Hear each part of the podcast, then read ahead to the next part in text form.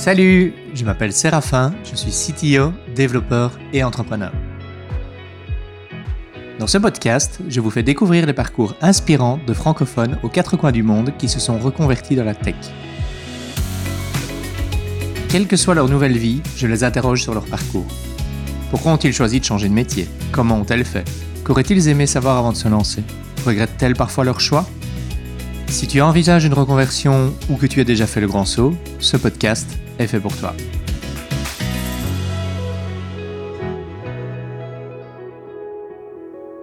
Bonjour et bienvenue dans Changement de programme. Aujourd'hui, c'est un épisode spécial. J'accueille Angel Fragoso de la Ada Tech School. Bonjour Angel.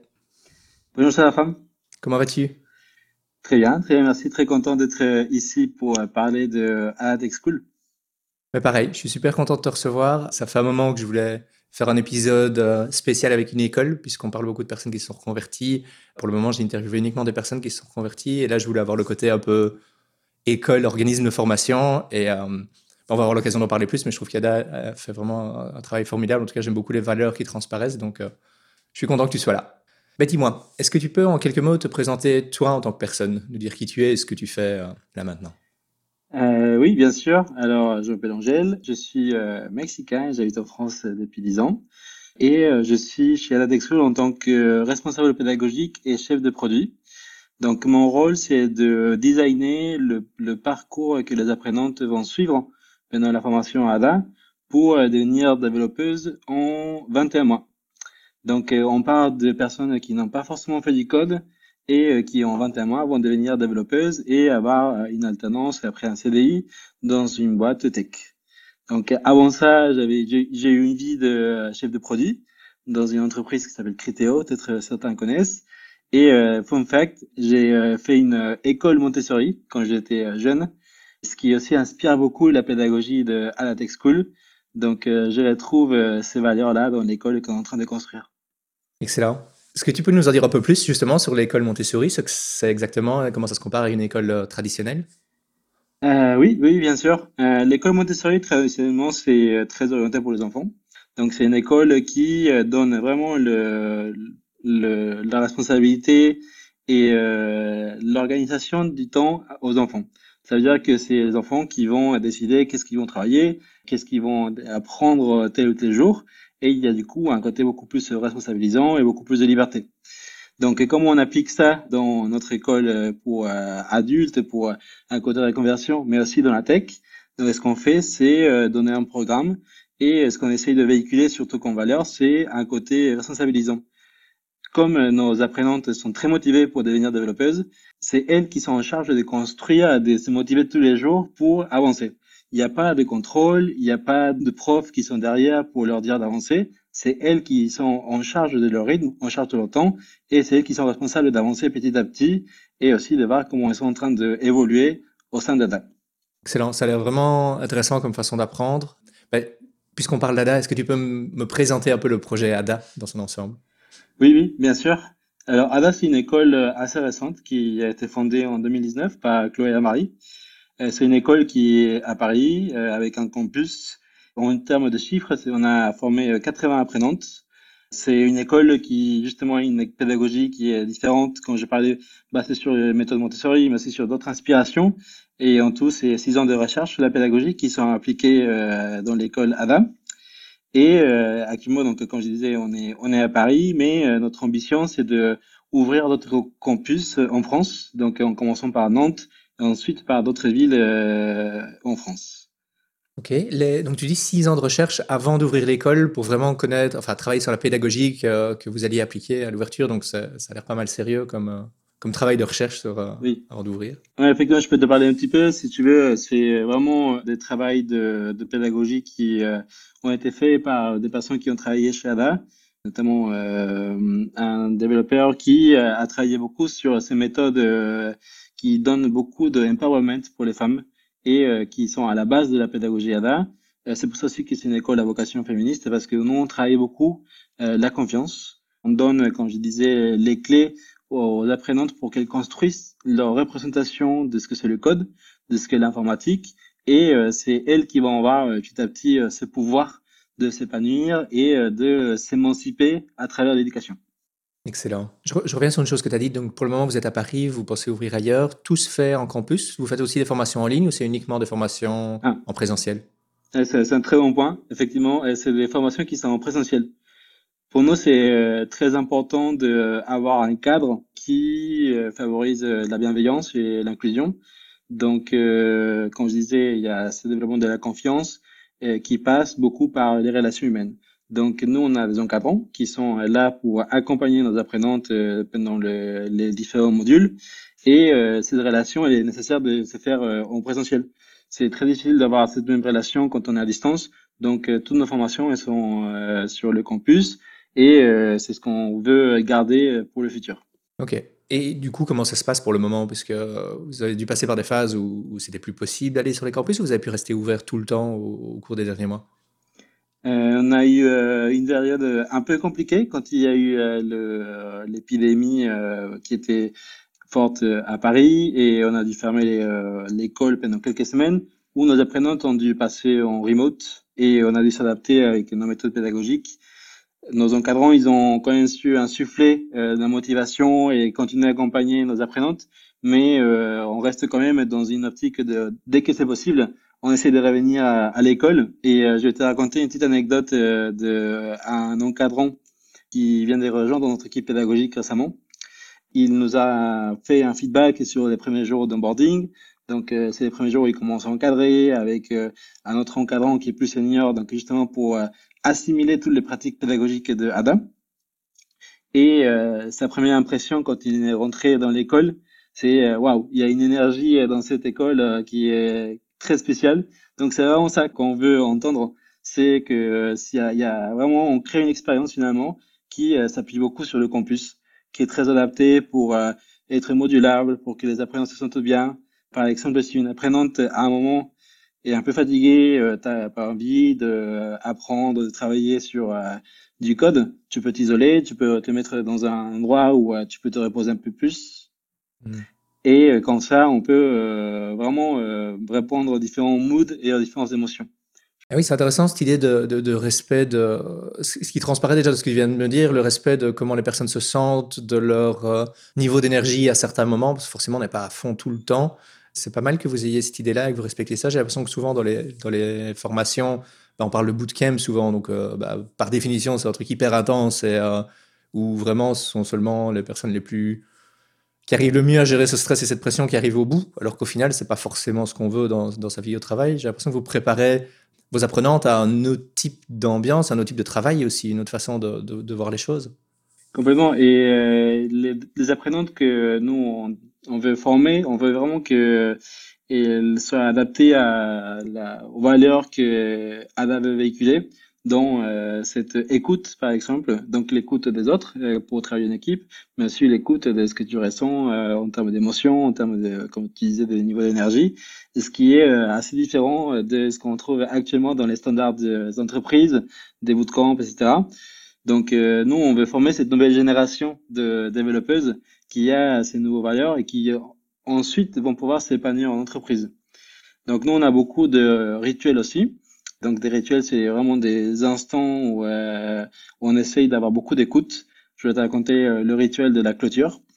La clôture, c'est tous les jours. C'est un rituel où euh, toutes les apprenantes se mettent en cercle et tout le monde peut partager comment ils se sont sentis, comment ils se sont sentis pendant la journée. Et c'est un moment sans jugement personne n'a le droit de juger et de réagir sur ce que tu es en train de dire. C'est vraiment euh, juste, euh, tu peux sortir comment tu t'es senti et comme ça, tout le monde est à l'écoute.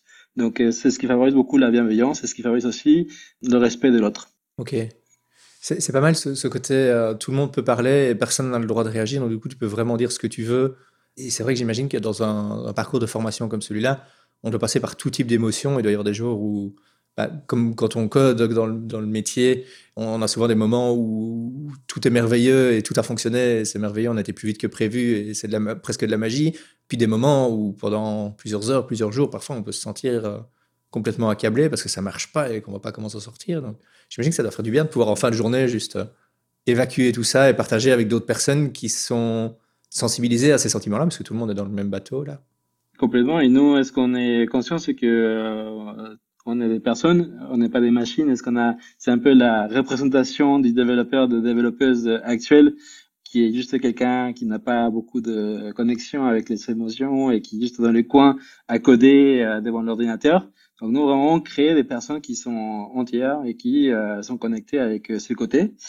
Pour nous, c'est hyper important, par exemple, dans les cas de la reconversion, parce qu'il y a beaucoup de pression, souvent, dans la reconversion, dans le sens où les personnes ont abandonné une vie qu'elles avaient avant ils avaient déjà euh, un salaire, un travail qui était défini, et donc il y a vraiment un saut dans le vide quand on se reconvertit pour devenir euh, développeuse. Donc euh, beaucoup de pression aussi que se mettent par rapport à la réussite de cette formation. Donc il y a ces besoins aussi de sortir ce stress-là et de se rendre compte que des fois c'est un peu plus difficile, des fois il y a moins d'énergie et c'est normal. Il faut juste célébrer un petit peu les victoires qu'on a pu avoir dans la journée, accepter qu'il y a des jours sans, c'est normal et ensuite euh, parler avec des gens, parler avec les pairs, avec les encadrants, ce qui permet ensuite de sortir de cette phase un peu plus compliquée et euh, reprendre euh, le bon chemin. C'est vrai que c'est une période de 21 mois, c'est ça, c'est 21 mois votre cursus. Exactement. Donc 21 mois si en période de reconversion, ça veut dire 21 mois pendant lesquels on ne travaille plus. Et euh, c'est un peu 21 mois pour réussir son changement. C'est vrai que ça, j'avais jamais pensé à ça comme ça, mais c'est vrai que c'est une grosse pression pour le moment de la reconversion. C'est un gros investissement en temps, en moment où on ne gagne plus son salaire d'avant. Ça se passe comment d'ailleurs le, Est-ce qu'il y a des financements possibles pour la formation? Est-ce qu'on peut euh, être au chômage pendant qu'on suit la formation? Tu peux m'en dire un peu plus sur l'aspect financier de tout ça? Oui, complètement. Et euh, d'abord, je vais juste t'expliquer comment ça marche les formations 21 mois. Mhm. C'est 9 mois qui sont vraiment à l'école où, euh, comme tu dis, il n'y a pas de rémunération hein, parce qu'on est 100% à l'école. Euh, c'est ce qui est la période un peu plus compliquée à financer. Et ensuite, il y a 12 mois en alternance où euh, nos apprenantes sont en entreprise. Et notre pari, c'est qu'il y a une partie de la formation qui est à l'école. Et en gros, l'idée, c'est de leur donner les clés pour continuer à évoluer toute leur vie. Et euh, les 12 mois en alternance, c'est quand même euh, des missions d'entreprise qui permettent de continuer la formation. C'est en entreprise qu'on va beaucoup apprendre parce que c'est là qu'il y a les dernières pratiques de développement, parce qu'il y a des experts qui sont là. Donc l'idée, c'est continuer à apprendre pendant cette période d'alternance qui est du coup rémunéré par les entreprises et qui permet d'être un peu plus euh, tranquille euh, et moins de pression. Côté financement, on a l'avantage d'avoir pas mal de financements publics qui nous aident à, avoir euh, à soulager la pression financière pour nos apprenantes, surtout pendant la première année, parce que la deuxième année, c'est en charge de l'entreprise qui va accueillir les alternantes. Donc pendant la première année, notre formation a un coût de 8000 euros par an pour la première partie de 9 mois.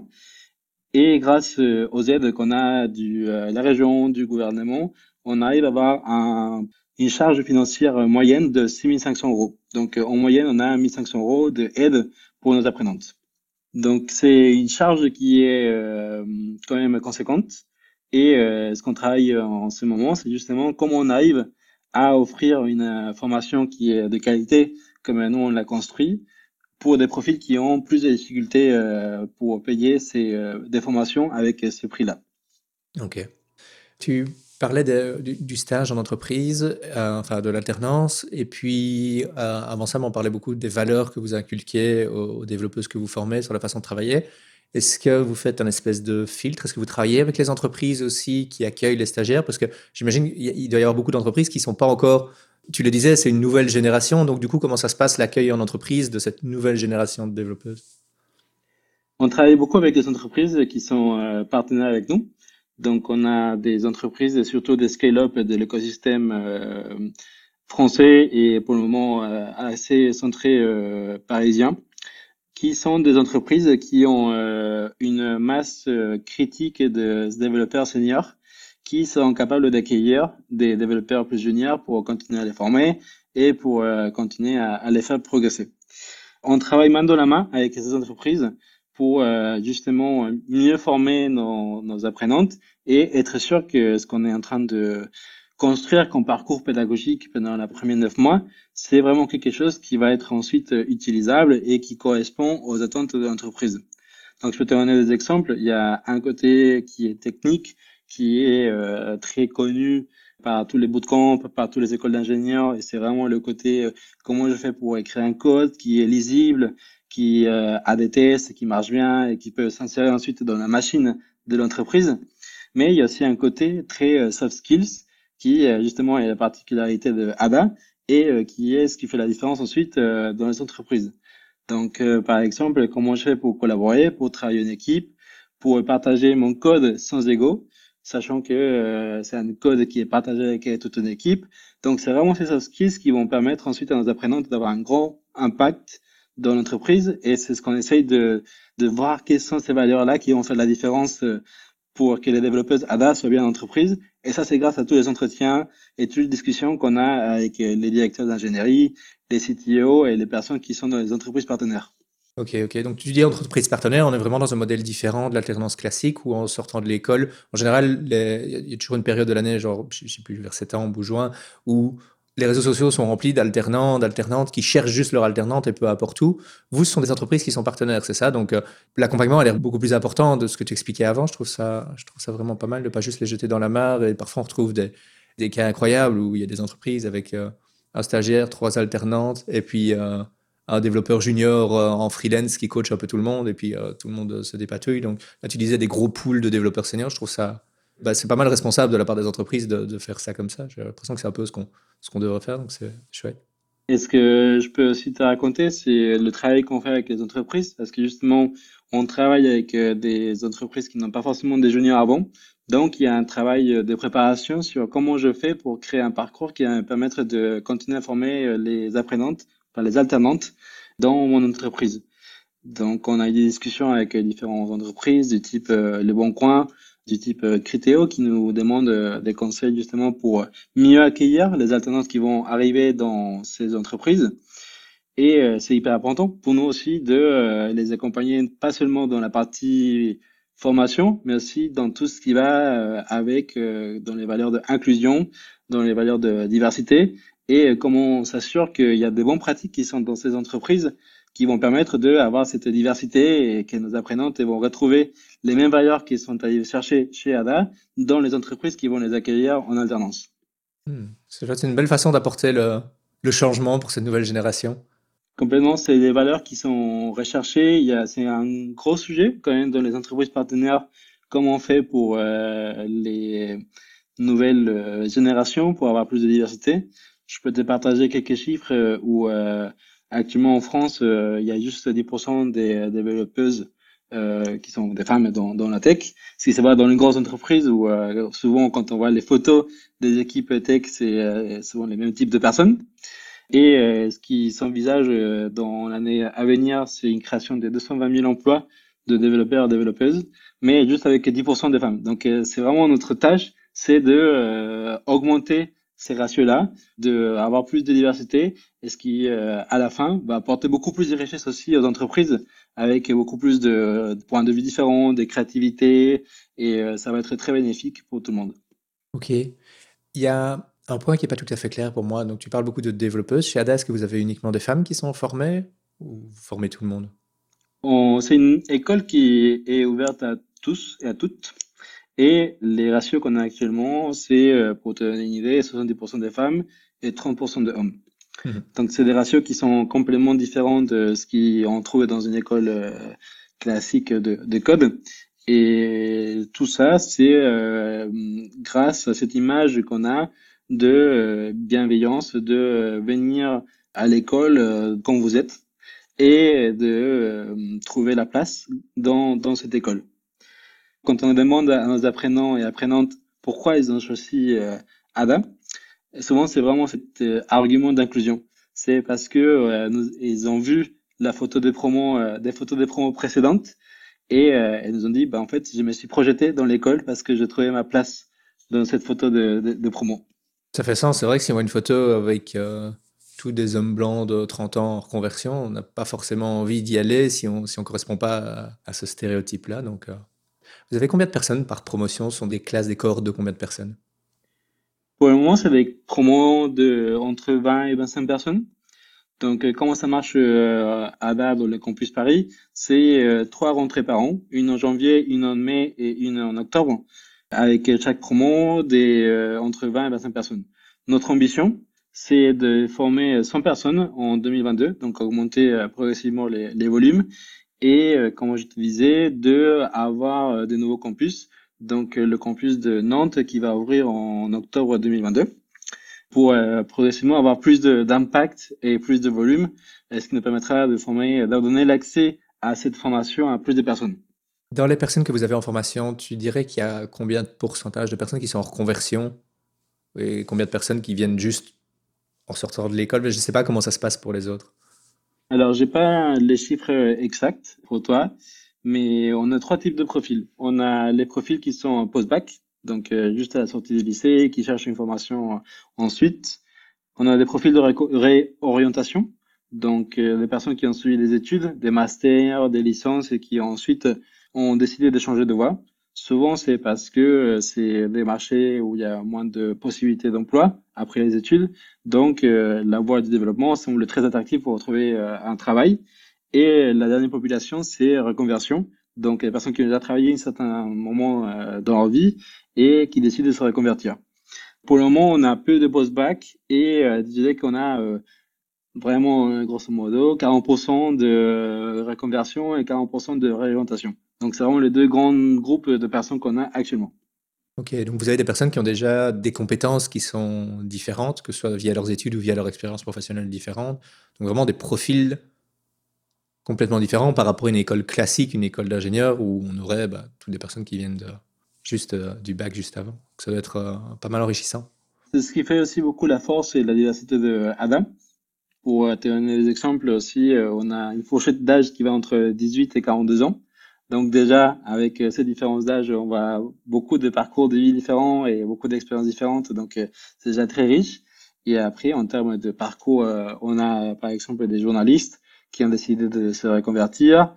On a des personnes qui la biologie, la linguistique, les arts, des professeurs, vraiment des parcours très différents qui ensuite euh, se mélangent, qui sont là euh, dans cet espace ABA et qui créent euh, cette énergie incroyable dans, dans l'école. Oui, j'imagine. Et est-ce qu'il y a un, un examen d'entrée, un test? Est-ce que vous discutez des motivations des personnes? Est-ce que vous testez quelque chose de technique avant de commencer? Comment ça se passe si on veut entamer une formation chez vous? La formation, elle est ouverte à tous et à toutes. Donc, à partir de ce principe-là, nous n'avons pas de test de compétences techniques pour l'entrée. Si euh, quelqu'un n'a pas codé, n'a pas touché une seule ligne de code avant la formation, c'est très bien pour nous. Notre formation est, elle est préparée, elle est designée pour euh, amener quelqu'un qui n'a pas touché du code avant à être euh, développeur, développeuse en 21 mois. Et ce qu'on nous regarde, c'est essentiellement trois choses. La motivation, donc il faut qu'il y ait un programme et un projet professionnel qui est mieux, pourquoi tu veux devenir développeur? C'est vraiment essentiel parce que devenir développeur, développeuse, c'est quelque chose qui demande de, de l'effort, qui n'est pas, c'est qui n'est pas euh, juste euh, hyper simple. Et il faut de la motivation pour garder euh, cette énergie pendant les 21 mois. Deuxième chose, c'est euh, qu'est-ce qu'on va apporter à la communauté ADA Parce que c'est une communauté, c'est vraiment on apporte quelque chose et les autres vont nous apporter avec leur diversité des nouveaux points de vue, des choses que nous on n'avait pas. Et troisième point, est-ce que on est aligné avec les valeurs ADA Donc, euh, est-ce que euh, je vais travailler en équipe? Est-ce que je vais être bienveillant? Est-ce que euh, je vais respecter cet ensemble des valeurs qui unissent et qui sont communs à toute la communauté? C'est vraiment ça qu'on essaye de, de, regarder pendant les entretiens d'entrée. et c'est ressemblerait un petit peu à des entretiens on dirait RH euh, pour euh, vraiment euh, voir ce côté motivation, valeur et comment ça s'inscrit dans les projets ADAP. Et dans les motivations qui ressortent, est-ce qu'il y a des motivations qui ressortent plus souvent d'autres? La motivation que je dirais qui, qui ressort le plus, c'est exprimer la créativité grâce au code. On a beaucoup de, profils qui viennent des filières qui sont plus littéraires, artistiques, etc. Donc, le code apparaît vraiment comme un outil qui euh, sert à exprimer sa créativité. Et nous, c'est exactement ça ce qu'on veut. Dans notre école, ce qu'on essaye de transmettre, c'est que la technique, ce n'est pas une fin en soi, c'est juste un instrument au service de quelque chose d'autre? Donc, ça va être au service d'un produit, d'un service client, mais aussi, c'est vraiment un très bon moyen pour exprimer la créativité.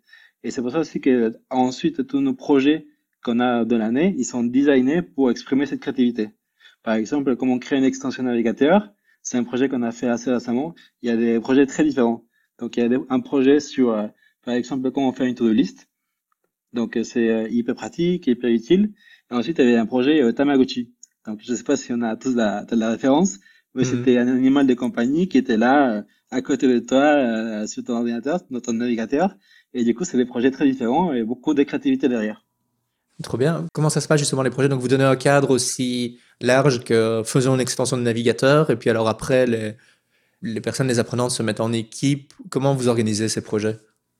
Alors c'est des projets de entre 3 et 4 personnes en fonction de, du sujet. Ensuite, on donne beaucoup de liberté à quel est le but final.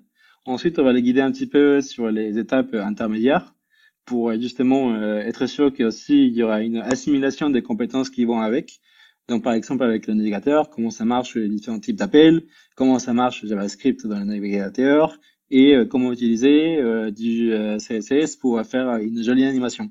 Je caricaturise un petit peu.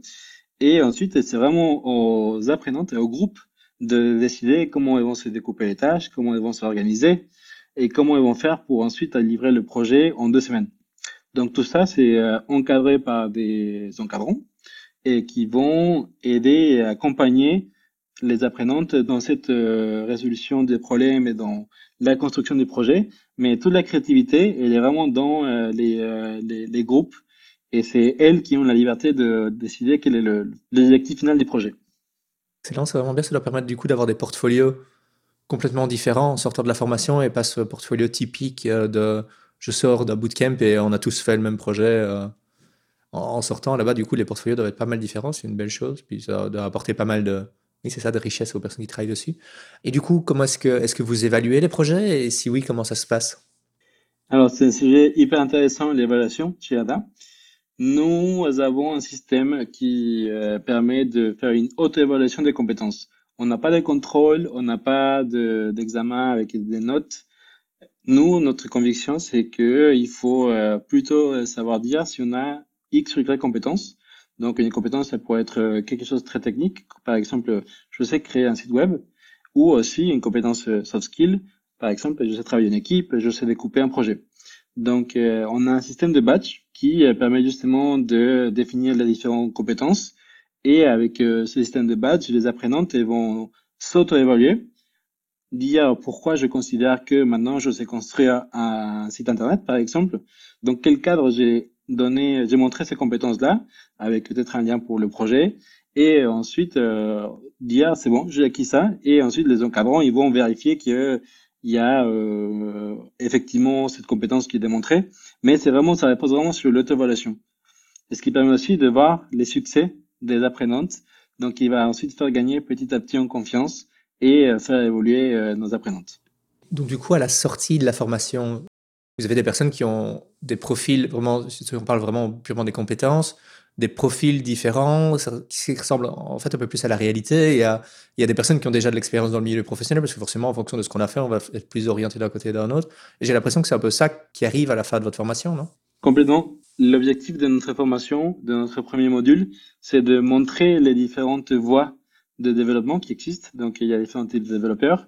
Et euh, il y a certaines personnes qui vont trouver plutôt un intérêt pour faire du front, pour faire des interfaces utilisateurs, qui vont adorer euh, l'expérience euh, avec UX, CSS et design, et donc ils vont s'orienter plutôt de ce côté-là.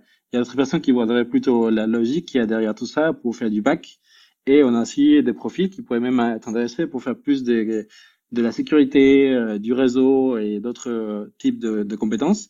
Donc chacun peut construire à sa façon, avec en fonction de ses envies, le parcours et euh, le développeur qu'elle veut devenir, la développeuse qu'elle veut devenir. Ok, excellent. Oui, donc il n'y a pas un parcours euh, front-end, back-end, security. Vous pouvez faire, on peut faire un peu tout et puis naviguer euh, en fonction de, comment on veut apprendre. Et donc, tu vous avez un module, un premier module qui est sur l'orientation. Quelle est la répartition entre les modules vraiment où vous dispensez la matière, enfin vous apprenez, et les projets en dehors de ça qui sont plus pratiques Ça se répartit comment? Alors, dans la première année, c'est ce qu'on appelle, euh, enfin, la première année, c'est neuf mois qu'on appelle le module 1. On a une répartition entre 50% de projets et euh, de modules, disons, euh, un peu plus théoriques. Les projets, donc, c'est 100% l'équipe qui travaille en autonomie avec le support de l'encadrant, comme on a expliqué. Et ensuite, ce qui est intéressant, c'est que dans les semaines plus théoriques, on n'a jamais de cours théoriques. On n'a pas de cours, ce qu'on appelle descendants. Nous, notre approche, c'est euh, comme euh, s'inspirer du côté Montessori et vraiment de l'empowerment via l'éducation. On donne à nos apprenantes des fiches qui vont permettre de construire leur propre repère. Donc, c'est elles qui vont aller chercher ensuite des informations sur Internet, qu'on ferait n'importe quel développeur en entreprise et euh, comme ça développer des réflexes sur comment je cherche une information sur quelque chose que je n'ai pas compris. Et petit à petit, construire des, une construction de ces notions-là pour euh, vraiment que ça soit ancré dans... Il y a vraiment une maîtrise euh, profonde avec ça. Nous, ce qu'on donne, c'est aussi, donc dans ces semaines-là, il y a quatre temps. Il y a un premier temps qui est pour comprendre. Donc, c'est justement la lecture de la documentation, se renseigner sur comment ça marche X, Y technologie. Une deuxième partie qui est plutôt orientée pour la pratique, avec des exercices faciles, qui s'agissent de la lecture des codes ou euh, écriture des codes euh, assez euh, simples. Troisième temps qui est autour de l'explication. Donc, euh, comment je fais pour expliquer quelque chose que je viens de comprendre avec une liste de notions qu'il faut expliquer soit à l'encadrant, soit à mes pairs, avec des rituels bien définis. Et le quatrième temps qui est vraiment appliqué dans un mini projet. Comment je fais pour appliquer tout ce que je viens d'expliquer, comprendre et pratiquer. Ah oui, donc j'ai l'impression, euh, en entendant tes explications, qu'au final, les personnes qui sortent d'ADA ont les compétences de personnes autodidactes, plus en ayant, c'est un c'est ça, c'est, je ne sais pas comment, comment dire ce mot, une façon d'apprendre autodidacte, mais encadrée. Est-ce que euh, ce serait une bonne, euh, un bon résumé de, de ce qui se passe? Exactement, oui. Oui, c'est apprendre à apprendre et avec un accompagnement pour s'émanciper à travers l'éducation. Excellent, c'est vraiment, vraiment des compétences que, en tout cas, que moi je recherche quand je dois engager quelqu'un. C'est quelqu'un qui est capable d'apprendre, euh, d'avoir ce bon mix entre être capable d'apprendre, mais aussi de me poser des questions et de discuter ensemble des choses, de remettre en question aussi. Euh, vraiment avoir cette communication, mais en même temps euh, suffisamment d'indépendance pour ne pas devoir tout transmettre. je, trouve ça, je trouve ça pas mal enrichissant, donc c'est chouette. Au niveau des encadrants, des encadrantes, c'est quel type de profil? Est-ce que ce sont des personnes qui travaillent à temps plein chez vous, qui sont en même temps encore un peu dans l'industrie Comment ça se passe? On a euh, un pool d'encadrants qui est formé à partir de développeurs et développeuses qui ont entre 5 et 10 ans d'expérience. Et euh, ce qu'on cherche, c'est surtout des freelances pour euh, la simple raison qu'on veut des personnes qui soient toujours en contact avec les nouvelles technologies et qui soient toujours dans le monde de l'entreprise. Donc, c'est des personnes qui vont encadrer quelques jours par mois à la Tech School et ensuite vont continuer à se former elles-mêmes et être en contact des euh, nouvelles avancées euh, dans le monde de l'informatique. Et ensuite, euh, il n'y a pas cette déconnexion qu'on pourrait avoir des fois dans le monde académique de l'école et ce qui se passe en entreprise. Donc, on a nos encadrants qui ont cette expérience-là d'un point de vue technique. Et ensuite, on cherche aussi des encadrants qui ont cet alignement avec les valeurs ADA, avec la bienveillance, l'inclusion, et aussi qui ont des expériences côté mentoring, côté pédagogie et côté leadership, management d'une équipe. Donc, euh, c'est vraiment ce genre de profil qu'on a et qui euh, sont hyper euh, enrichissants pour l'école parce que chaque encadrant et encadrante arrive avec une vision différente du monde aussi, ce qui permet d'enrichir petit à petit la pédagogie de, l'école. Et est-ce que vous gardez en contact avec vos anciennes apprenantes? Est-ce qu'il y a une espèce de groupe d'alumni? Est-ce que vous voyez encore? Parce que j'ai l'impression que l'expérience ADA doit être tellement forte que là, rien qu'à t'entendre parler, je me dis, qu'est-ce que ça se passe quand ça s'arrête? Comment ça se passe? C'est une très bonne question et pour le moment, donc en pratique, on a juste 5 alumni parce que c'est une école qui a commencé il y a deux ans, donc il y a vraiment la toute première promo qui a fini euh, la formation. C'est 5 euh, alumni, donc ils sont encore euh, très proches de l'école. Et c'est ce qu'on veut créer, c'est ça, c'est aussi cette communauté ADA, alumni, qui va ensuite continuer à vivre continuer à partager les mêmes valeurs et euh, qui va euh, ensuite, euh, imaginons dans cinq ans, quand il y aura beaucoup des alumni qui sont aussi seniors dans les entreprises où ils auront commencé à travailler, bah, après, c'est elles qui pourront accueillir à la fois des nouvelles apprenantes qui vont sortir de la formation et comme ça créer vraiment un cycle vertueux de ADA qui grandit et qui accueille de plus en plus de femmes dans la tech. C'est beau. Oui, cette nouvelle génération qui va aller euh, s'étendre et forcément c'est exponentiel. Donc, euh. Et qui va changer, euh, espérons, les mentalités dans le monde de la tech. Oui, tout à fait. C'est une belle mission que vous avez là.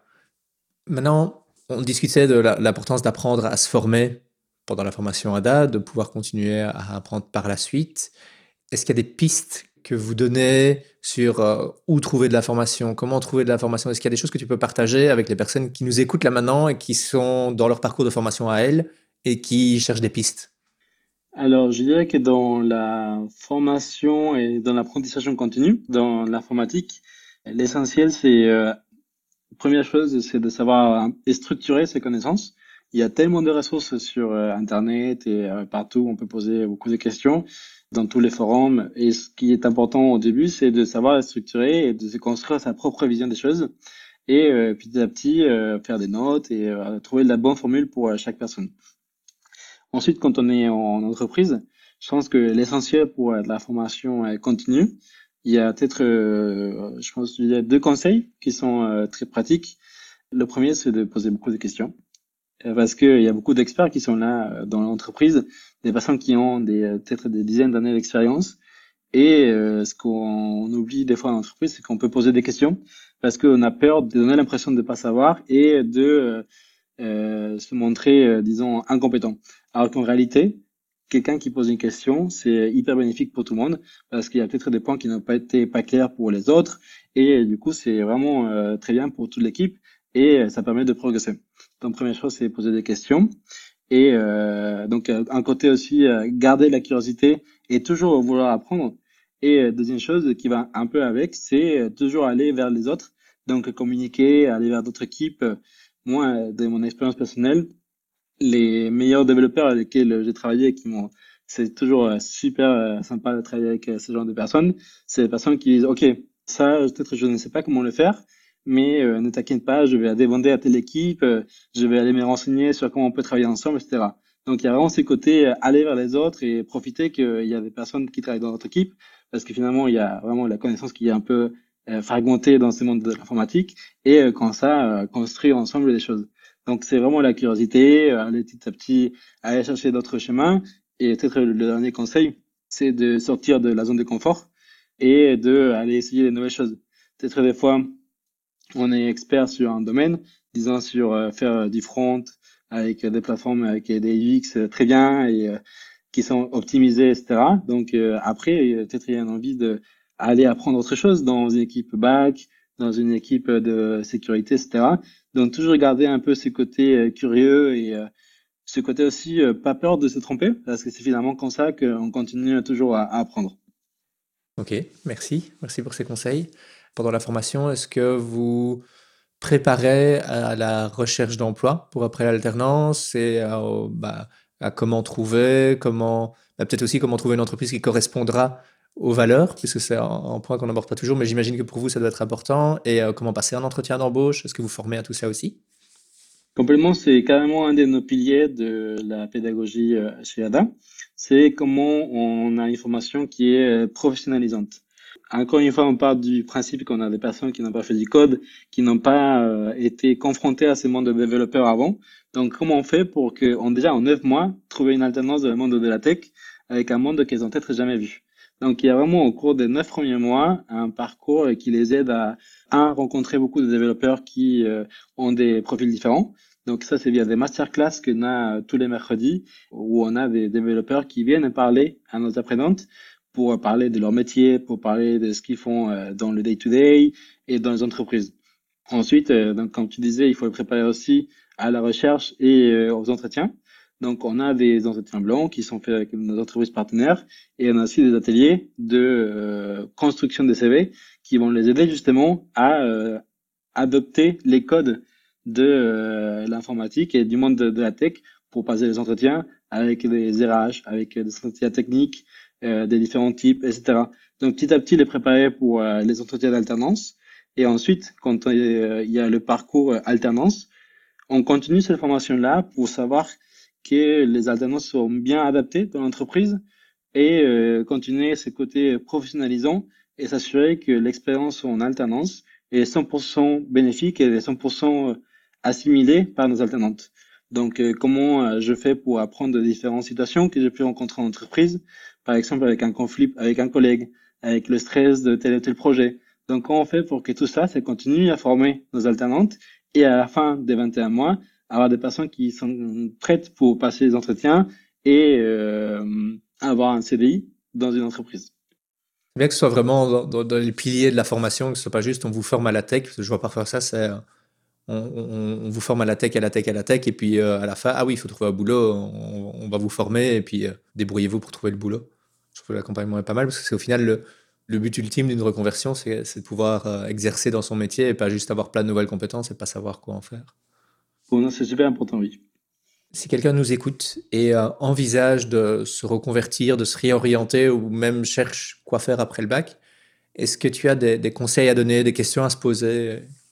Pour euh, savoir ce que peut-être on a envie de faire, je dirais que la principale chose, c'est d'aller parler avec des gens donc, euh, aller parler avec euh, déjà son premier cercle, c'est euh, le plus évident. Mais si jamais il y a quelque chose qui, un domaine ou par exemple l'informatique qui commence à intéresser, contacter des gens sur LinkedIn, contacter des gens dans des salons, se faire un petit réseau pour juste demander aux gens c'est quoi ton travail? Pour moi, c'est vraiment le, le, le, premier pas pour ensuite choisir une formation, c'est de rencontrer des gens qui travaillent dans des choses différentes. Pour nous, c'est un des gros challenges qu'on a dans, dans la formation euh, et dans ces recherches d'inclusivité. C'est euh, beaucoup de personnes qui n'ont jamais considéré devenir développeuses parce qu'elles n'ont jamais entendu parler de ce métier, parce qu'elles connaissent pas des gens qui font ce métier. Donc, euh, on a de plus en plus de cas d'apprenantes qui passent des entretiens et qui ensuite viennent à l'école parce que ils ont, par exemple, leur mari ou leur petit copain qui sont développeurs et du coup, ils disent, ah, c'est sympa de, c'est ce que fait euh, cette personne que je connais dans ma vie, ou des amis, par exemple. Et du coup, je vais essayer moi aussi. Donc, il y a un côté vraiment euh, avoir cet exemple-là, euh, des personnes qui sont proches et qui, à qui on peut parler pour que ça donne envie et ensuite euh, faire ce type de formation.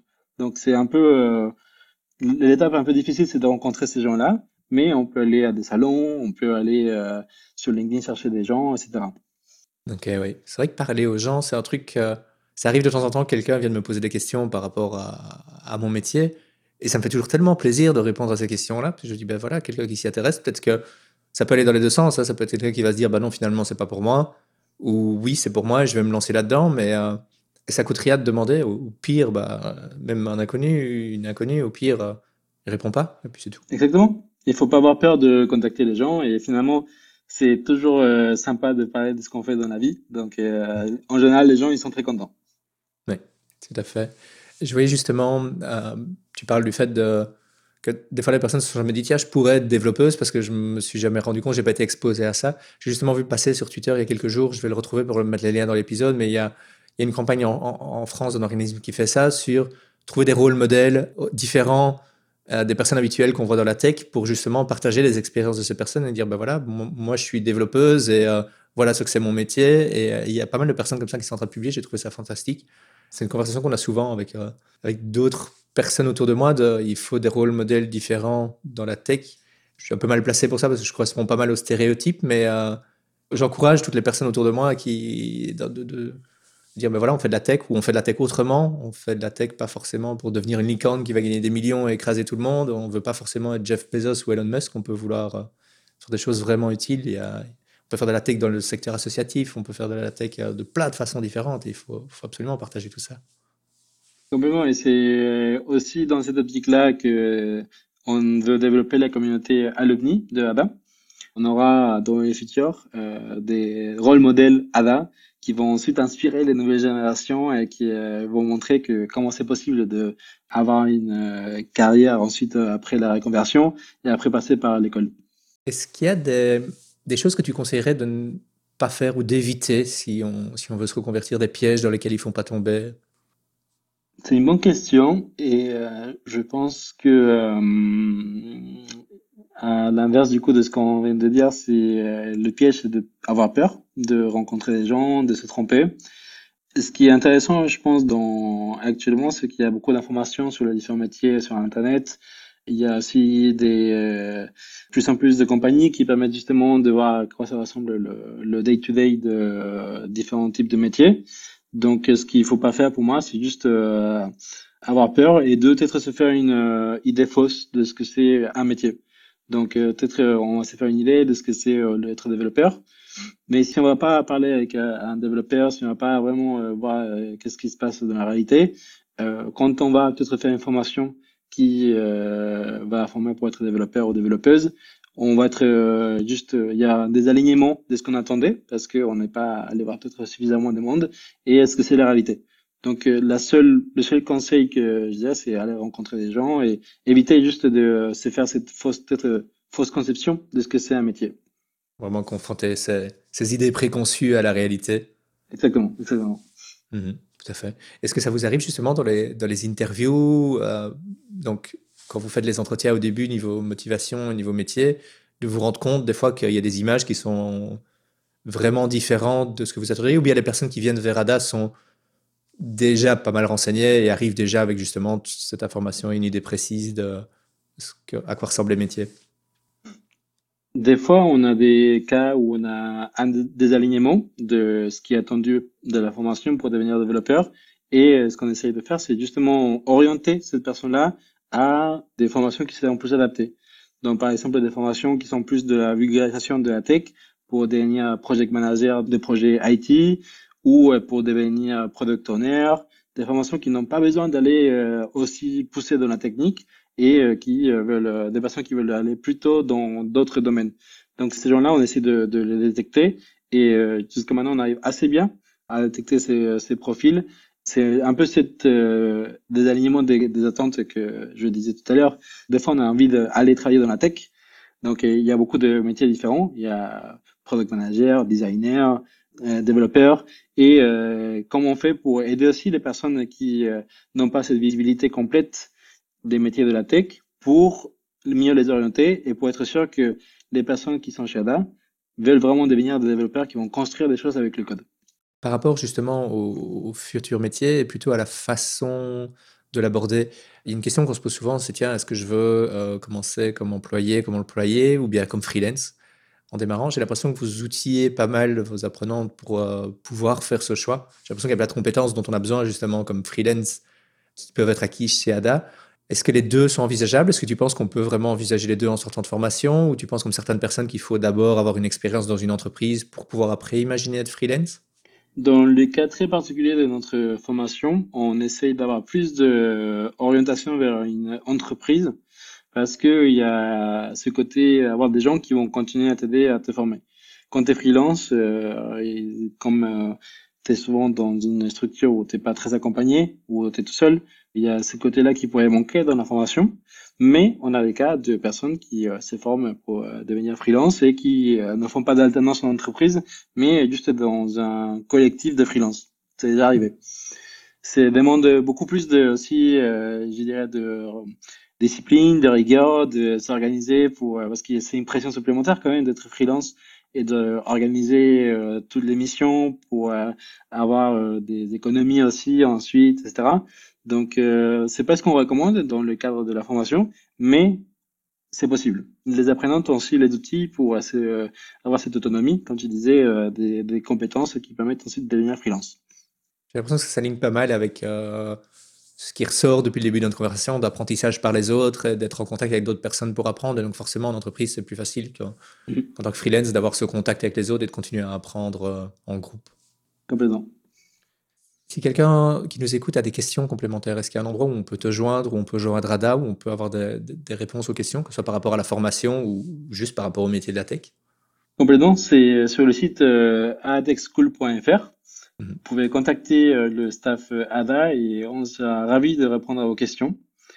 Vous pouvez aussi télécharger la brochure qui est disponible sur le site. Et si vous avez très envie de rejoindre l'école, vous pouvez candidater et faire partie des prochains promos ADA. C'est quand la prochaine promo? Donc la prochaine promo est là, en mai, en fin mai. Ok, excellent. Bah, super, merci beaucoup. J'ai vraiment adoré discuter avec toi de tout ça. Je suis vraiment là, je suis un peu dans un état où je me dis c'est dommage que je sois pas en train de me reconvertir et que j'habite pas à Paris parce que je viendrai chez Ada, c'est certain. Et euh, c'est vraiment des belles valeurs que vous que vous partagez là et cette idée de vraiment les propager dans le monde de l'entreprise pour faire un peu changer le, le, milieu de la tech sur le plus long terme. Je trouve ça vraiment beau. En tout cas, je suis pas mal en phase avec tout ça. Est-ce que tu as un mot de la fin que tu voudrais partager? Bah, j'espère qu'on pourra euh, continuer à, rencontrer des personnes comme toi qui euh, nous permettent de faire découvrir Ada à d'autres personnes. Et merci beaucoup pour ton invitation. C'était super la, discussion et j'espère que peut-être tu auras quelques contacts qui seront motivés pour venir à Paris à l'école. j'imagine, j'imagine. Super. Merci beaucoup et bonne fin de journée. Merci Safa. Salut. Salut. Merci à Mélanie Giannette pour les visuels. Merci à Jérémy Collado de Wonderprod pour la production sonore et son accompagnement. Et merci à Julie Gillet pour ses conseils en communication et promotion. Voilà, changement de programme, c'est fini pour aujourd'hui. J'espère que tu as aimé cet épisode. Si tu penses qu'il peut être utile à d'autres personnes, partage-le sur les réseaux sociaux et note-le sur ton application de podcast préférée. Ça m'aide énormément pour faire connaître le podcast. Si tu as des questions ou que tu veux me donner ton avis sur le podcast, ça se passe sur Instagram ou Twitter à cdp underscore podcast. Les liens et références cités dans l'épisode sont dans la description. À bientôt!